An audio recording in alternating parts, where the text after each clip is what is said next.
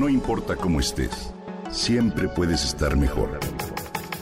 Mejor, mejor. Con Vargas.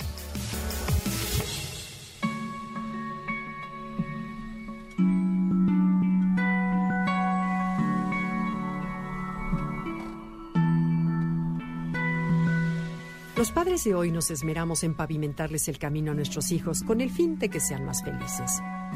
Oh error. Si bien esta carta ya la publiqué alguna vez hace muchos años, la considero una joya que bien vale la pena volver a escuchar.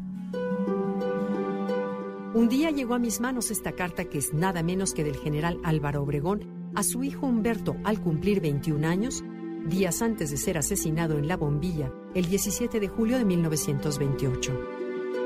Gracias a su nieta Margarita es que ahora puede llegar a las tuyas. Querido hijo, lo primero que necesitan los hombres para orientar sus actividades en la vida y para protegerse y defenderse de las circunstancias que les son adversas y que por causas ajenas a su voluntad convergen sobre su personalidad, es clasificarse.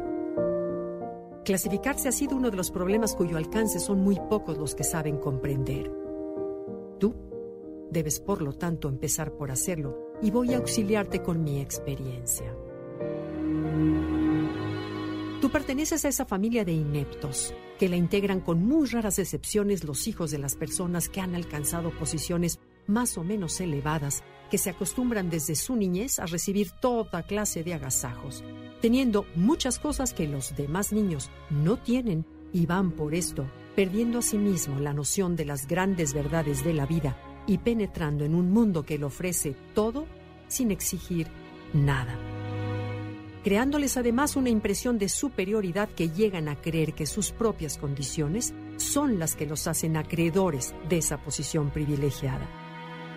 Los que nacen y crecen bajo el amparo de posiciones elevadas están condenados por una ley fatal a mirar siempre para abajo, porque sienten que todo lo que los rodea está más abajo del sitio en que a ellos los han colocado los azares del destino y cualquier objetivo que elijan como una idealidad de sus actividades tiene que ser inferior al plano en que ellos se encuentran.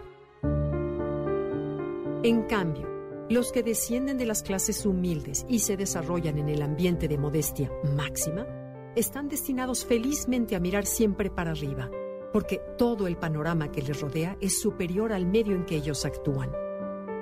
Lo mismo en el panorama de sus ojos que en el panorama de su espíritu, y todos los objetivos de su idealidad tienen que buscarlos sobre planos siempre ascendentes, y en ese constante esfuerzo por liberarse de la posición desventajosa en que las contingencias de la vida los ha colocado, fortalece su carácter y apuran su ingenio, logrando en muchos casos adquirir una preparación que les permite seguir una trayectoria siempre ascendente.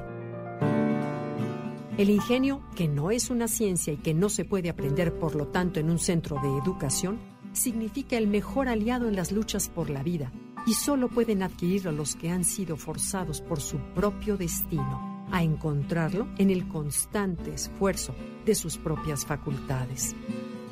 El ingenio no es patrimonio de los niños o jóvenes que no han realizado ningún esfuerzo por adquirir lo que se necesita. El valor de las cosas lo determina el esfuerzo que se realiza para adquirirlas y cuando todo puede obtenerse sin realizar ninguno, se pierde la noción de lo que el esfuerzo vale, se ignora el importante papel que éste desempeña en la resolución de los problemas de la vida y el tiempo que nos sobra nos aleja de la virtud y nos acerca al vicio. Y este es el otro factor negativo para los que nacen al amparo de posiciones ventajosas. Aquí termina la carta. En fin, que lo mejor que podemos hacer por nuestros hijos es no allanarles el camino para provocar que ese propio ingenio del que nos habla Álvaro Obregón despierte.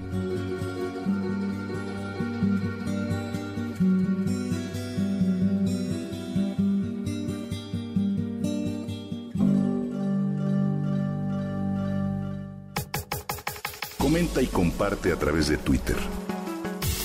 No importa cómo estés siempre puedes estar mejor. Mejor, mejor. Con Gaby Vargas.